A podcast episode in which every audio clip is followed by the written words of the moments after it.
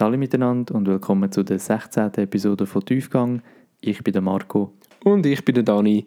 In dieser Episode geht es um das Thema Lebensqualität. Äh, ja, los. Ist wichtig.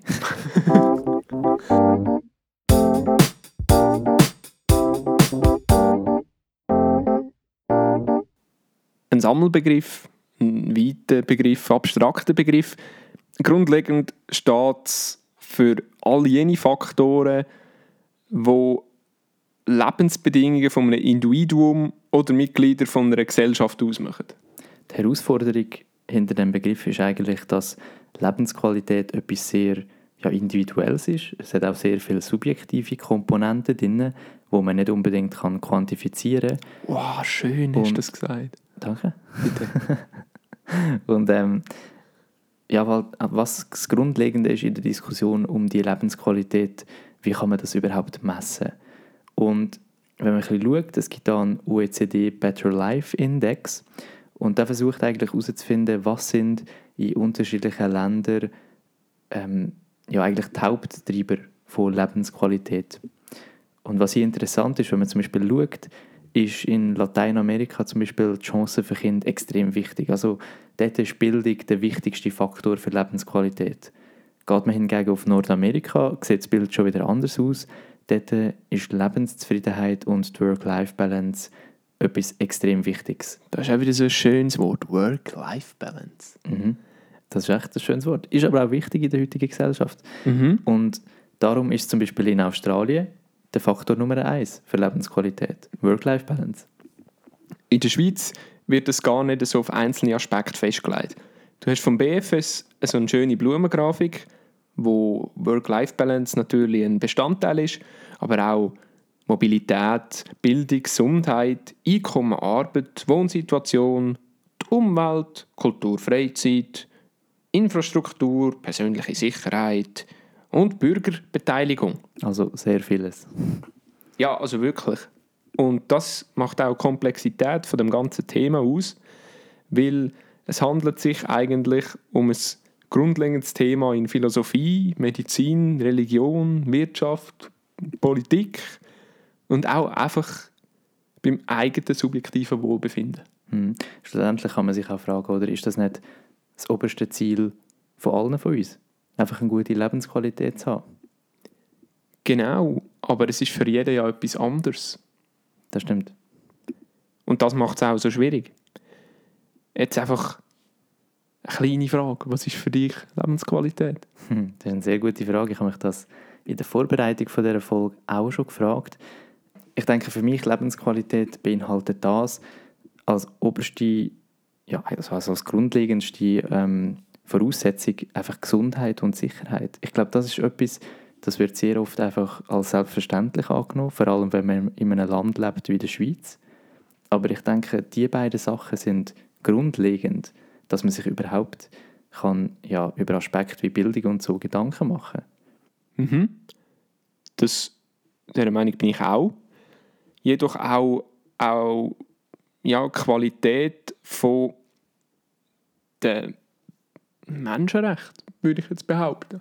Okay, interessant. Also ist jetzt für mich, weil ja, auf das baut, die Lebensqualitätskriterien wie so ein bisschen auf, habe ich das Mhm. Gefühl.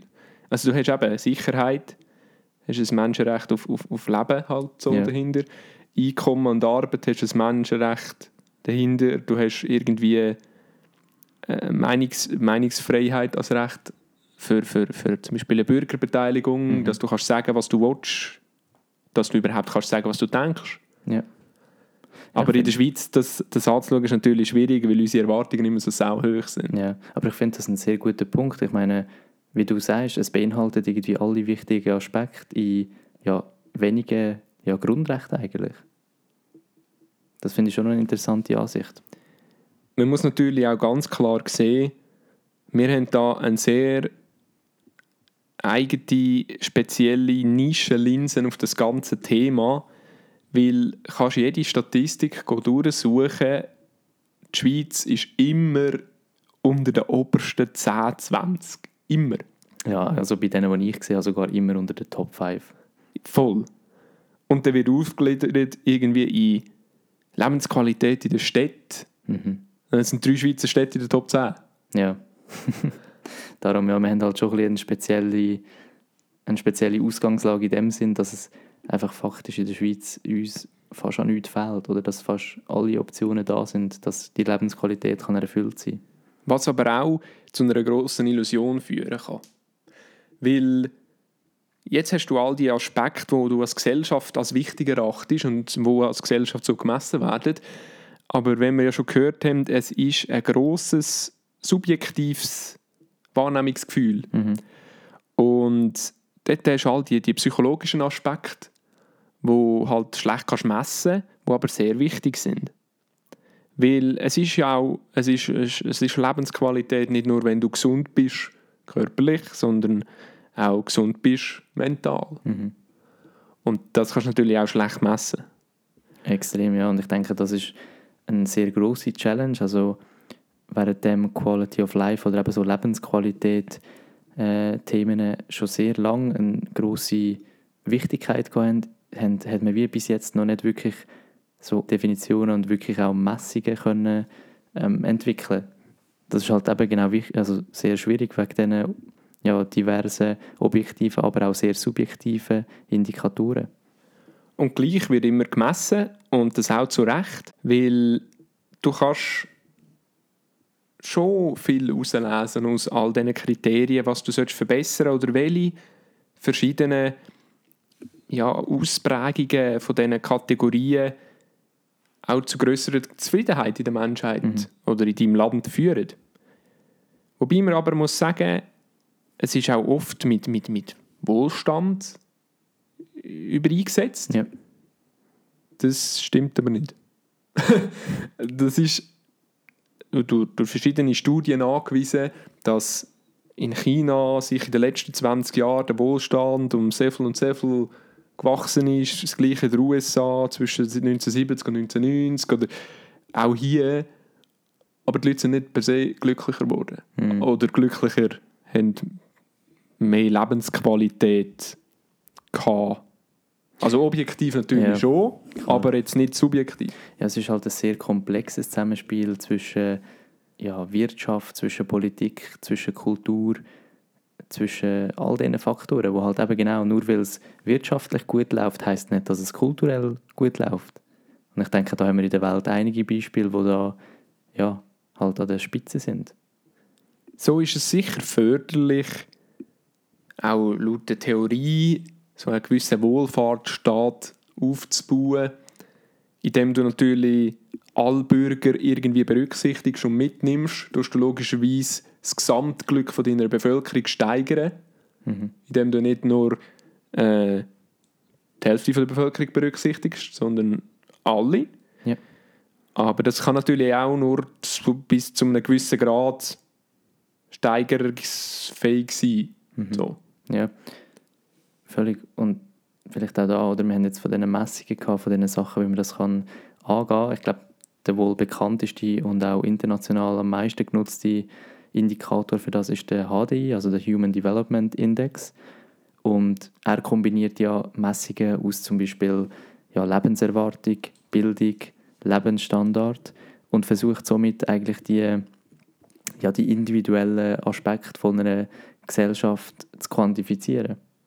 Also ich glaube, sehr viele Länder orientieren sich auch international an dem HDI. Das ist natürlich auch wieder eine Gefahr, weil all sich Mühe geben, die Faktoren, die der HDMI ausmachen, irgendwie zu pushen, um Ja. noch besser dazustehen, dort zu stehen. Aber es ist sicher ein Instrument. Hm.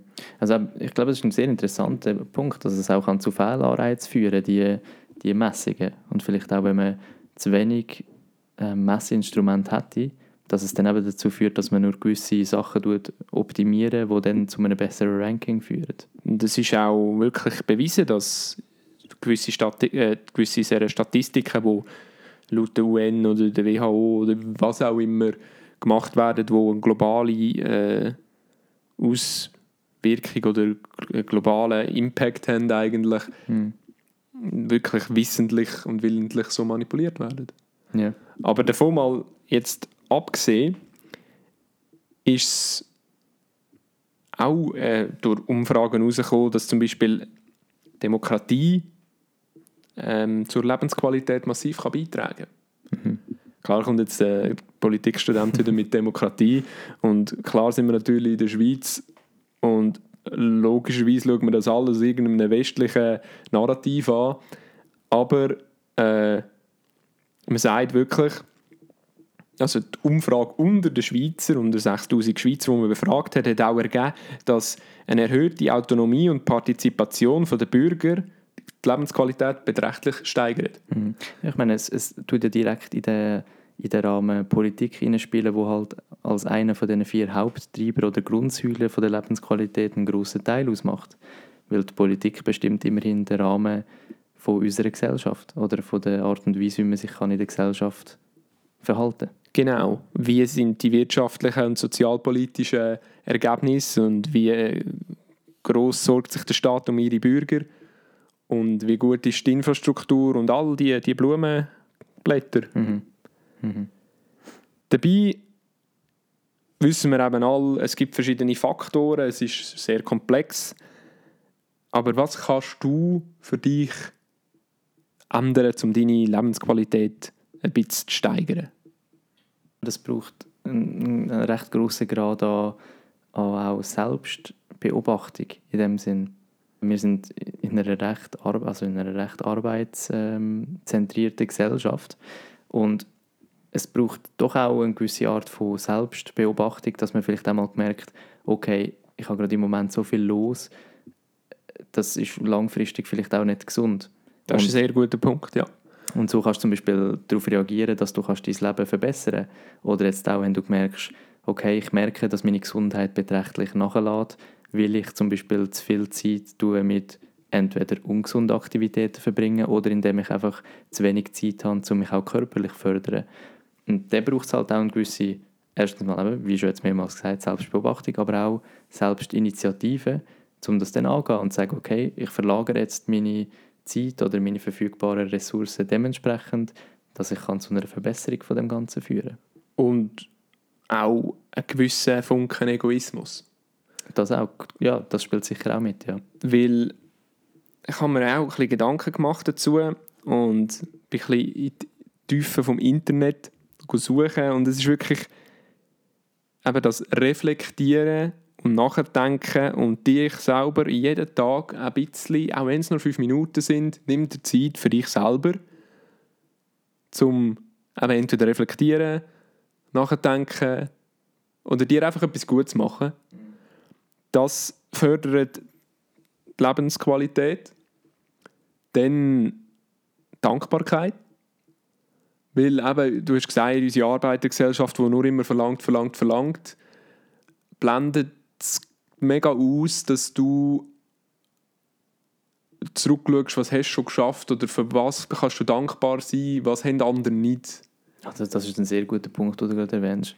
Das ist wirklich so, ja. Weil in der Schweiz hast du mega viel, Mhm. aber einfach am Abend einmal die fünf Minuten Zeit nehmen, schauen, wie war der heutige Tag so gewesen. Und auch wenn du einen richtigen Leidentag erlebt hast, bist du so, hey, yo, ich bin gesund Ja. oder ich, ich muss nicht schauen, wenn ich, um, äh, wenn ich morgen mein Essen kann auftreiben kann. Und, und auch einfach so, so Sachen, wo jetzt nicht, ja okay, das ist jetzt äh, vielleicht jetzt ein bisschen krass oder es ist so ein krasser Unterschied. Mhm. Aber auch einfach so, hey, ähm, ich bin heute Zug pünktlich zur Arbeit gekommen. Das ist jetzt völlig blöd, aber Das, das bringt uns in eine andere Diskussion, oder? Das sind halt immer, das ist eine Frage von der Perspektive. Und das, was du sagst, ist doch auch sehr, sehr valid in dem Sinn, dass man seine eigene Lebensqualität doch auch kann stark verbessern kann, indem man sich einfach bewusst wird, indem man bewusst die Perspektive einnimmt, hey, es könnte noch viel, viel schlechter sein. was natürlich nicht immer die Lösung kann sein aber auch zum Beispiel einfach mal Perspektiven einnehmen, wo, wo sagt, hey, wenn du, wenn du das Gefühl hast, heute habe ich gar nichts gerissen, Mhm. oder? Und dann bist du so, ja mal, du, du hast gleich das gemacht, du hast das gemacht und du hast Mhm. das gemacht. Und es ist auch völlig okay, wenn es andere mal nicht magst oder wenn es mal Ja. nicht funktioniert, weil du hast gleich gewisse Sachen und Aspekte geschafft Und das ist cool so. Ja, das, das bringt mich gerade zu einer weiteren Frage, die ich schon an dich auch kann stellen kann. Wenn man dann oft mal an dem Punkt ist, oder wenn die Leute an dem Punkt sind, dass man das Gefühl hat, im Moment ist gerade alles nicht so, wie es sein und die Lebensqualität ist nicht vorhanden, dann kommt schnell mal der Spruch auf, früher ist alles besser gewesen. Oder im Sinne von früher oder damals noch, ist das noch viel besser gewesen als heute. Was hast du das Gefühl, ist die Lebensqualität, hat sich die extrem stark verändert, dass man so etwas könnte sagen Ist es vielleicht einfach, dass andere Faktoren in den Vordergrund gerückt sind, dass man vielleicht früher mit weniger mehr zufrieden war? Das ist also das klassische ältere Generationen-Argument. Ja, genau. Ähm, ja, die Sache ist doch, also wenn man es jetzt vielleicht ein bisschen neutral anschaut, schlussendlich geht es uns allen besser als vor 50 Jahren, wenn man das ökonomisch anschaut und wenn man das ähm, mit, mit Wohlstand oder mit, mit Zugang zu Essen, Zugang zu Infrastruktur, Zugang zu, zu diesen Faktoren anschaut. Mhm. So würde ich sagen, geht es uns sicherlich besser. Aber eben, wie, wie, wie ich schon gesagt habe, die Leute sind nicht per se glücklicher. Das liegt aber halt eben daran, dass sich die Gesellschaft ja nicht gross verändert hat, finde ich. Ähm, also der Schweizer an sich, die Schweizer Gesellschaft ist schon immer ein bisschen äh, zurückgezogener gewesen. Mhm. Man hat Probleme, die man hatte, nicht, nicht, man ist die nicht öffentlich angegangen, sondern es war immer so ein Problem von sich selber gewesen. Ja. Und das ist irgendwie ein bisschen heute noch so. Mhm. Mhm. Und ja, es hat natürlich auch viel damit zu tun, früher war alles besser. Gewesen. Das sagt man so gern, weil der Kopf das ist ja wissenschaftlich erwiesen, der merkt sich die guten Sachen mhm. sehr stark und ganz spezifische schlechte Sachen natürlich auch sehr stark, aber von den Sachen, die so mäßig schlecht sind, das merkt er nicht. Aber die Sachen, die sehr gut sind, merkt er sich. Und darum, wenn du du erzählst meistens immer die schönen Sachen oder schwelgst in Erinnerungen und darum, das, was früher war, ist besser gewesen. Das, ist halt der Kopf oder der Streichspiel. Ja, das, wir haben das Element und gleichzeitig haben wir auch den Fakt, dass eben genau, weil es ökonomisch den Leuten besser geht, weil die Lebensqualität oder der Lebens, ich meine, der Lebensstandard verbessert worden ist, führt halt auch dazu, dass die Messlatte viel höher angesetzt wird. Also während man früher vielleicht noch froh war oder ganz früher froh war, dass man einmal in der Woche können, ja, am Sonntag gut essen, ein gutes Fleisch, was auch immer, zum Beispiel, ist das heute quasi schon ja, Standard, wenn man es will. Man schätzt es halt nicht mehr. Genau, das, das ist, ich glaube, das ist auch ein großer Unterschied. Oder? Es braucht viel mehr, dass man das Gefühl von ähm, Erfülltheit kann erlangen wie man es früher hatte. Das spielt sicher auch noch mit, mit dem Punkt, den du gesagt hast, was sicher auch sehr wichtig ist, der psychologische Effekt, dass früher die Sachen als positiver wahrgenommen werden wegen dieser Veränderung. So gibt es sagen, ein großer Teil zum Lebensqualitätssteigerung ist sicher Selbstreflexion, eine gewisse ein Dankbarkeit. Mhm. Zudem wird auch oft beschrieben, nimm mal eine Pause vom Stress oder nimm eine Pause von den Sachen, die dir nicht gut tun und lenk die ab in der Natur, in den Bergen und, und ja, du, du, die, die, dich mal entschleunigen. Mhm. Und ich finde, das ist eigentlich ein ganz guter Schlusspunkt. Das ist ein sehr guter Schlusspunkt, ja. Sogar noch etwas für einen Weg, den man kann umsetzen kann. Genau, also man sollte sicher dankbar sein für das, was man hat, aber auch immer schauen, dass man ab und zu auch für sich darf schauen. Ja, doch, das macht Sinn. das, das so zu dem. Genau. Ja, dann bedanken wir euch auch diese Woche für euch Zuhören und wir freuen uns auf die nächste Episode von Tiefgang mit euch zusammen. Danke vielmals und bis zum nächsten Episode und äh, steigert eure Lebensqualität genau. und äh, reflektiert einmal alte Podcast-Episoden. Ja, sehr gut. dann wünschen wir eine schöne Zeit und bis zum nächsten Mal. Bis zum nächsten Mal. Tschüss zusammen. Tschüss. Ciao.